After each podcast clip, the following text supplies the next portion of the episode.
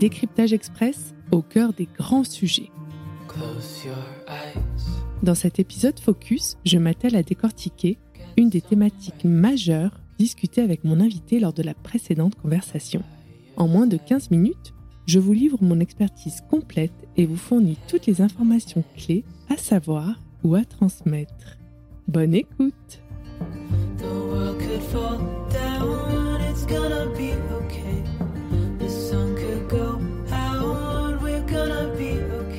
Bienvenue dans un nouvel épisode de la Gynéco.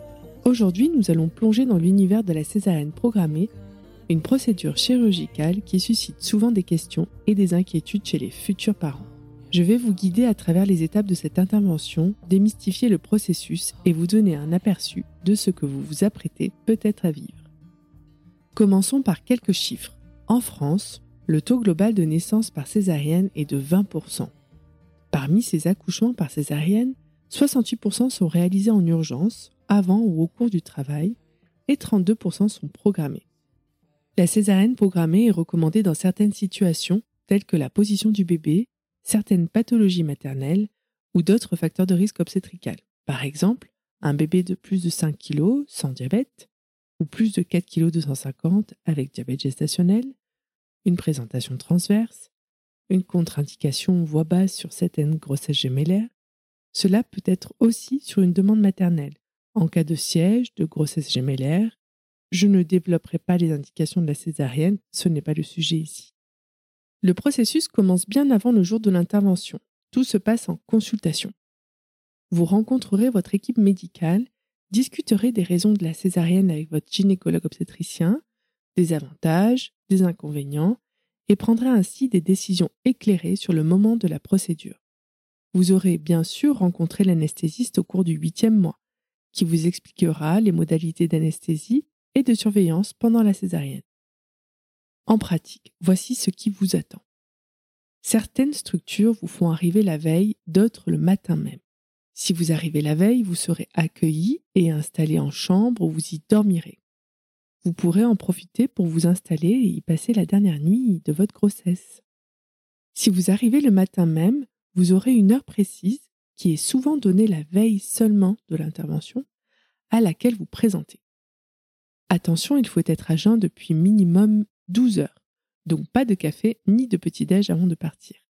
En ce qui concerne vos médicaments, si vous suivez un traitement, l'anesthésiste vous aura donné la consigne en amont de les prendre ou pas. Vous serez accueilli avec le coparent par une sage-femme de la maternité ou du bloc accouchement, cela dépend des structures.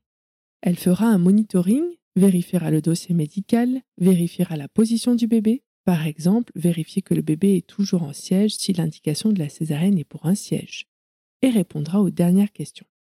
N'hésitez jamais à en poser et à faire part de vos inquiétudes ou de votre projet de naissance. Car oui, oui, vous pouvez rédiger un projet de césarienne. Je vous invite à le faire pour que l'équipe connaisse au mieux vos souhaits. Cela peut aller de la découverte du sexe du bébé à une playlist musicale souhaitée, au fait de vouloir pousser ou pas pendant la césarienne, de vouloir être accompagné en hypnose ou en sophrologie, si le personnel est formé, voir son bébé tout de suite, faire du pot à pot, et pourquoi pas couper le cordon ombilical. Je ne veux pas que vous ayez de faux espoirs en tête, certaines structures le permettent. Plus il y aura de la demande, plus les équipes aligneront leurs pratiques. Espérons-le en tout cas, toujours sans prise de risque.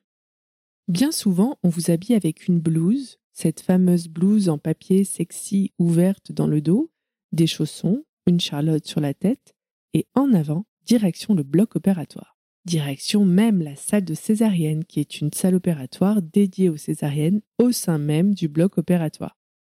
Vous y entrez sans le coparent. Il vous y rejoindra plus tard. Mais vous êtes accueilli chaleureusement au bloc par l'équipe des infirmières et l'anesthésiste. Allez, courage. Vous entrez dans un bloc opératoire, donc le personnel sera lui-même habillé comme vous, avec un calot ou bien des charlottes sur la tête, sera masqué, mais avec l'expérience, il sourit très fort avec les yeux pour accueillir et rassurer nos patientes. Ils sont hyper performants pour coucouner nos futures mamans. Le premier temps consiste en la pose d'une perfusion sur le pli du coude ou à l'avant du bras.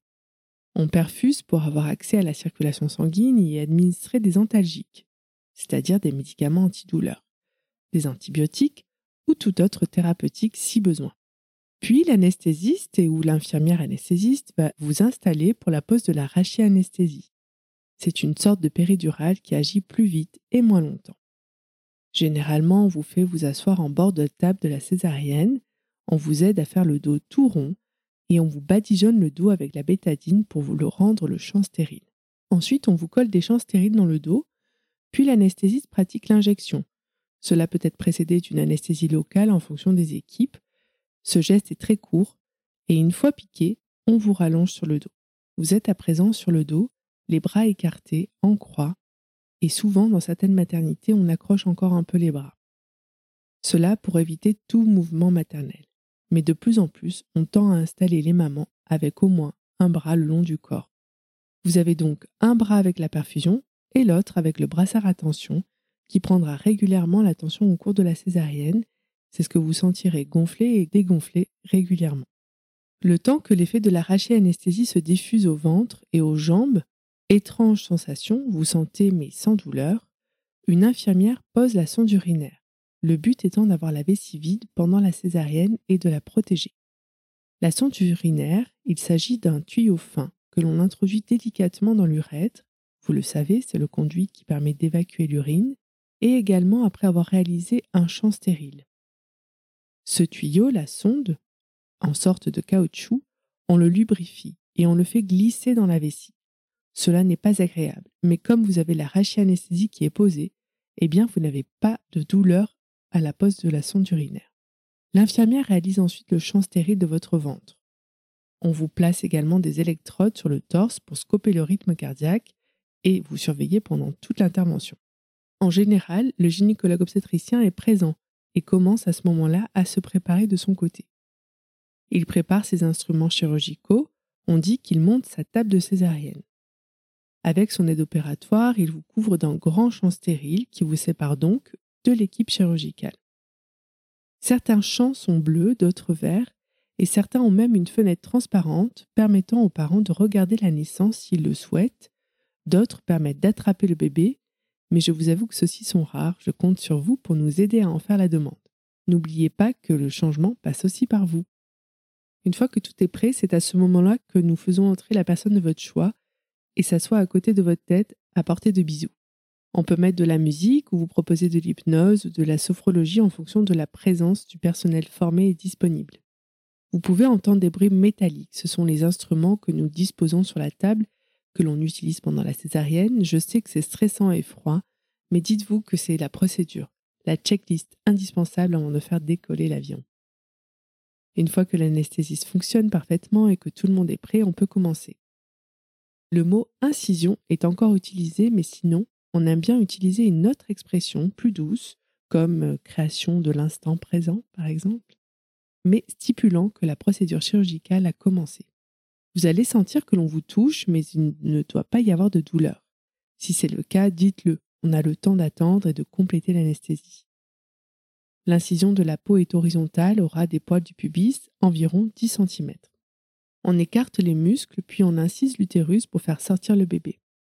Certains font pousser la maman pour aider la sortie de la tête, d'autres exercent une pression sur le fond utérin.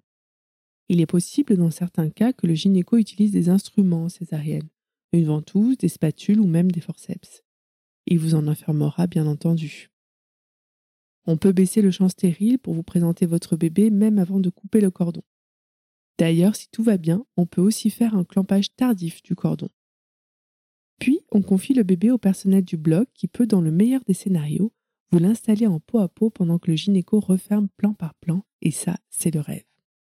Avant de refermer, vous le savez, il réalise la délivrance artificielle du placenta, c'est-à-dire qu'il sort le placenta de l'utérus et vérifie que l'utérus soit bien vide par une révision utérine. On ferme la peau par des agrafes ou des fils ou même de la colle. Sinon, le pot à peau avec le bébé peut être commencé par le coparent dans la salle à côté de la césarienne. Quelquefois, le bébé a besoin de soins et est donc confié à l'équipe pédiatrique. Très souvent, le box de pédiatrie communique avec la salle de césarienne, donc vous pouvez avoir les infos en direct. L'intervention en global dure environ 45 minutes. Après la césarienne, il y a un temps incontournable de surveillance, soit en salle de césarienne, qui peut être dédiée aux césariennes uniquement, ou en salle de réveil polyvalente. Donc, vous pouvez être installé aux côtés de patientes opérées d'une autre spécialité, et je sais que cela n'est pas confortable. Certaines structures réalisent le post-opératoire de la césarienne en salle d'accouchement également.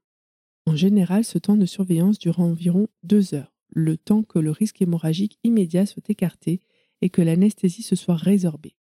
La priorité des équipes est de vous réunir avec votre bébé au plus vite, donc on fait venir rapidement le bébé que vous soyez installé. Et si c'est votre souhait, on vous aide à la mise au sein au plus vite, bien entendu. Ensuite, vous êtes conduit en chambre où l'on vous aide à vous installer. Le rôle du coparent est majeur car à ce moment, bien souvent, vous n'arrivez pas encore à vous lever toute seule. Puis la surveillance continue avec le désondage, on enlève la sonde urinaire, la surveillance des saignements post-opératoires par expression utérine. On vient appuyer sur le fond de l'utérus pour s'assurer que celui-ci est bien dur et ne saigne pas. On s'assure que le globe utérin est bien tonique. La surveillance du nouveau-né continue et en même temps, on vous administre des antalgiques si besoin. On retire la perfusion dans les 12 heures en général. La durée moyenne du séjour est comprise entre 4 à 5 jours en post-opératoire. Vous êtes souvent anticoagulé par des injections pour la prévention des phlébites qui seront prolongées au retour à domicile en fonction de l'avis médical.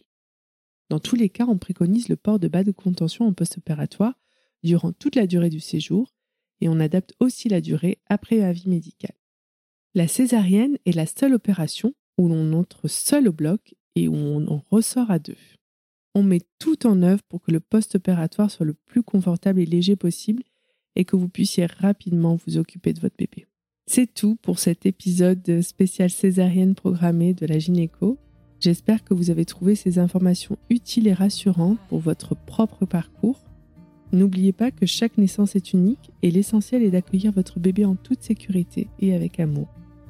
Restez à l'écoute pour d'autres épisodes passionnants sur la maternité et la gynécologie. Merci de nous avoir écoutés. Si cet épisode vous a plu, n'hésitez pas à laisser 5 étoiles ou un petit commentaire sur Apple Podcast.